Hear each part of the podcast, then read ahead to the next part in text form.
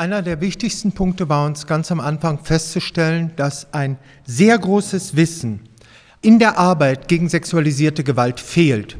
Nämlich das Wissen derjenigen, denen diese sexualisierte Gewalt angetan worden ist. Es gibt dort ein großes Wissen über Täterstrategien, über die begünstigenden Rahmenbedingungen für diese sexuelle Gewalt, sei es gesamtgesellschaftlich, sei es in den konkreten Institutionen oder in den Familien, über die beeinträchtigenden Auswirkungen, aber auch über die Möglichkeiten zur Bearbeitung. Und wir fordern in diesem Kontext, dass in die Entwicklung von Interventions- und Präventionsmaßnahmen und auch dann in den Unterstützungsmaßnahmen für Erwachsene, dass dort endlich die Kompetenz von Betroffenen, betroffene Experten einbezogen werden. Es kann nicht sein, dass diese Maßnahmen entwickelt werden von Menschen, die sich die ganze Zeit nur von außen dem Thema nähern. Wir fordern weiter, dass in politische Entscheidungsprozesse, wo es um sexualisierte Gewalt und Maßnahmen gegen sexualisierte Gewalt geht, Betroffene einbezogen werden. Eine der wichtigsten Forderungen ist, dass es eine Auseinandersetzung geben muss mit den gesellschaftlichen Strukturen, die sexuellen Missbrauch und sexuelle Gewalt ermöglichen. Ein wichtiger Bereich ist Präventionsarbeit.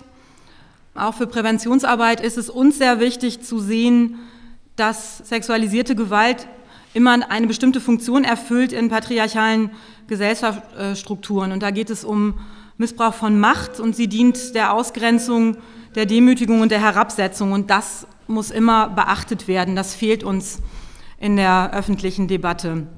Es ist auch wichtig, dass Jungen und Männer auch als Betroffene sexueller Gewalt ernst genommen werden und dass nicht immer das Klischee bedient, Jungs, die sexuelle Gewalt erlebt haben, werden später zu Tätern. Es ist richtig, dass ein Teil der, ähm, der Täter auch sexuelle Gewalterfahrungen gemacht hat, aber die größere Gruppe der Betroffenen sexueller Gewalt wird nicht zu Tätern und das erschwert es Jungen und Männern oft auch Hilfe zu suchen und sich Unterstützung zu suchen und das muss aufhören. Auch die Themen sexualisierte Gewalt durch Frauen und sexuelle Übergriffe unter Kindern und sexuelle Übergriffe durch Jugendliche müssen thematisiert werden. Präventionsarbeit muss auch dazu beitragen, dass bestehende geschlechtsspezifische Rollenzuschreibungen und zweigeschlechtliche Verkürzungen hinterfragt werden. Am Punkt Prävention in aktuellen Fällen sexualisierter Gewalt brauchen wir die juristische Verankerung von Kinderrechten. Diese Rechte müssen natürlich auch den Kindern bekannt sein. Nur wenn es bekannt ist, habe ich die Möglichkeit, mich im Falle, dass gegen diese Rechte verstoßen wird, dass ich sexuell missbraucht werde, Opfer sexualisierter Gewalt werde, dass ich dann mich an jemand wenden kann, weil ich weiß, mir geschieht ein Unrecht. Das Unrechtsbewusstsein ist etwas ganz Wichtiges, um sich überhaupt Hilfe holen zu können.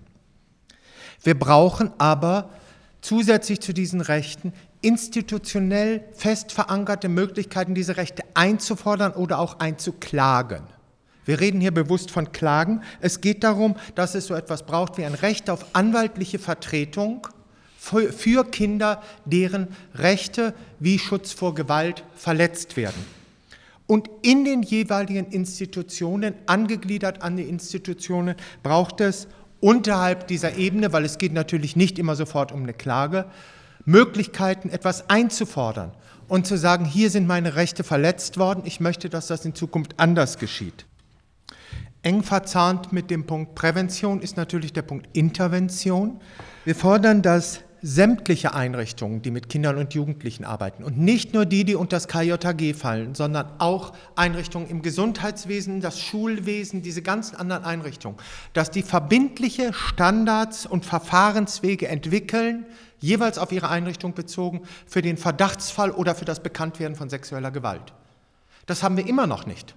Das ist erstaunlich, aber es gibt Unmengen von Einrichtungen, wo es wirklich so ist, in dem Moment, wo ein Verdacht hochkommt, da kann man das Ganze eigentlich nur mit einem aufgeschreckten Hühnerhaufen vergleichen. Ja, dann mache ich weiter mit dem Thema Unterstützungsangebote für Erwachsene nach sexualisierter Gewalt. Es sollte eine Homepage geben, die vom Bund finanziert sein sollte und Betroffenen kontrolliert betrieben werden sollte, am besten interaktiv, die unabhängig Informationen zur Verfügung stellt. Wir fordern flächendeckende, finanziell abgesicherte Beratungs-, Selbsthilfe- und Therapieangebote. Auch da fordern wir, dass Unterstützung bei der Verarbeitung sexualisierter Gewalterfahrung für Erwachsene als Rechtsanspruch verankert wird. Das Angebot soll Wahlmöglichkeiten enthalten. Es soll Trauma- oder andere Therapieformen geben, die müssen auch finanziert werden. Selbsthilfeangebote, auch kreative Angebote wie Kunst, Musik, Theater. Und insbesondere müssen Betroffenen kontrollierte Angebote finanziell abgesichert werden. Es braucht auch spezialisierte Beratungsangebote für die Kontakt- und Vertrauenspersonen von betroffenen Männern, Frauen, trans- und intersexuellen Menschen, um diesen dabei behilflich zu sein, die Betroffenen besser unterstützen zu können. Das gibt es auch nicht ausreichend flächendeckend. Traumatherapeutische Angebote sollen von den Krankenkassen finanziert werden. Das ist bisher nicht der Fall. Und wir fordern auch, weil es auch in Therapie sexualisierte Übergriffe gibt, dass für alle Formen von Therapie Beschwerdestellen eingerichtet werden. Wir haben uns auch mit dem Thema Psychiatrie beschäftigt. Viele Menschen, die sexualisierte Gewalt in Kindheit oder Jugend erlebt haben, werden auch psychiatrisiert. Und in der Psychiatrie ist das Thema sexuelle Gewalt kein Thema. Danach wird nicht gefragt, dass unter Umständen psychische Folgen was damit zu tun haben, dass jemand sexuelle Gewalt erlebt hat. Das muss sich ändern, da soll systematisch nachgefragt werden und es braucht dann auch einen kompetenten Umgang mit sexualisierten Gewalterfahrungen als eine Ursache von Schwierigkeiten. Wir fordern auch in der Psychiatrie, dass das Recht auf Selbstbestimmung umgesetzt wird. Täter und Betroffene sollen nicht auf gleichen Stationen sein müssen. Wir fordern eine Informationspflicht über die Folgen von psychiatrischer Behandlung und von Psychopharmaka und wir fordern die Abschaffung von Zwangsmaßnahmen wie Fixierung und Medikation. Ja, ich komme jetzt zu einem großen Block Rechtliches. Es gibt schon längst die Möglichkeit, die erste Vernehmung bei sexualisierter Gewalt auch durch Richter oder mit anderen Mitteln durchzuführen, dass nicht permanent Mehrfachbefragungen stattfinden. Die dafür notwendige Infrastruktur ist in vielen Orten nicht vorhanden. Das ist etwas, wo durchgesetzt werden muss, dass das verbindlich umgesetzt wird, diese Möglichkeit. Davon wird viel zu wenig Gebrauch gemacht. Wir haben längst Opferschutzmaßnahmen, aber diese Opferschutzmaßnahmen sind oftmals nicht bekannt, zum einen, und zum zweiten werden sie nicht umgesetzt. Wir brauchen zusätzlich etwas, woran bisher in diesem Zusammenhang überhaupt noch nicht gedacht worden ist, nämlich die Möglichkeit von Sammelklagen durch Opferschutzorganisationen. Dahinter steckt der Gedanke, dass es durchaus sinnvoll sein kann, wenn die Einzelnen nicht in der Lage sind, einen Täter anzuzeigen und sich aber bei Opferschutzorganisationen mehrere gemeldet haben, dass sie sozusagen stellvertretend beauftragt für die Betroffenen eine Sammelklage einreichen kann und dass auf diese Art und Weise nicht die einzelne Person so sehr in den Mittelpunkt rückt in der Konfrontation mit dem Täter. Der Punkt Verjährungsfrist, Sie haben höchstwahrscheinlich damit gerechnet, dass der auf die Tagesordnung kommt hier heute. Die derzeitige Verjährungsregelung führt dazu, dass zahlreiche Betroffene zu dem Zeitpunkt, wo sie in der Lage sind, den Täter oder die Täterin anzuzeigen, damit konfrontiert sind, dass das Ganze verjährt ist. Es passiert nichts. Wir brauchen hier dringend eine Verbesserung. Das kann doch nicht ernst sein, dass die Betroffenen aufgrund der Folgen der Tat, wo sie unter Umständen Amnesien hatten über Jahrzehnte, dass das dazu führt, dass der Täter ungeschoren davonkommt. Ein nächster Punkt, wo Sie mit gerechnet haben, dass wir darüber diskutiert haben, sind Entschädigungen. Wir denken, dass die Gesellschaft als Ganzes sich der unterlassenen Hilfeleistung schuldig gemacht hat und dass sie deshalb verpflichtet ist, für einen Ausgleich des Nachteils zu sorgen. Das ist nicht nur eine individuelle Geschichte von einzelnen Institutionen und Tätern, das ist eine gesamtgesellschaftliche Verantwortung.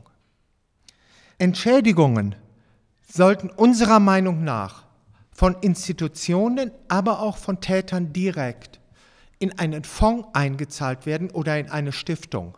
Und aus diesem Fonds oder dieser Stiftung, die sollte mit herangezogen werden. Ich habe vorhin die gesamtgesellschaftliche Verantwortung erwähnt. Die sollte mit herangezogen werden, den Betroffenen dann Entschädigungen zukommen zu lassen.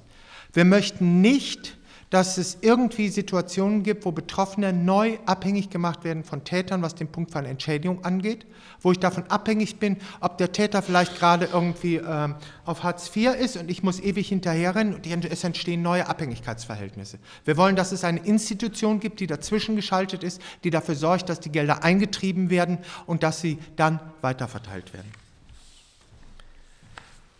Es gibt den großen, den Komplex noch das Verhältnis der Betroffenen oder die gesetzliche Regelung des Verhältnisses der Betroffenen zu den Tätern oder den Täterinnen. Wir wollen, dass analog zum Gewaltschutzgesetz es eine, eine Möglichkeit entwickelt wird für Betroffene, den Tätern oder Täterinnen ein Kontaktverbot zu erwirken gegen die. Wir haben die Situation, ähnlich wie man es vom Stalking kennt, dass teilweise Täter Opfer während des Prozesses, hin nach dem Prozess und auch später noch immer wieder belästigen, anrufen und ähnliche Geschichten. Dem muss ein Riegel vorgeschoben werden. Es braucht die Möglichkeit eines Kontaktverbotes, was da noch durchsetzbar ist. Ja, jetzt kommen wir fast schon, fast schon zum letzten Block und der betrifft die öffentliche und mediale Wahrnehmung, woran Sie als Medienvertreter ja auch unmittelbar beteiligt sind.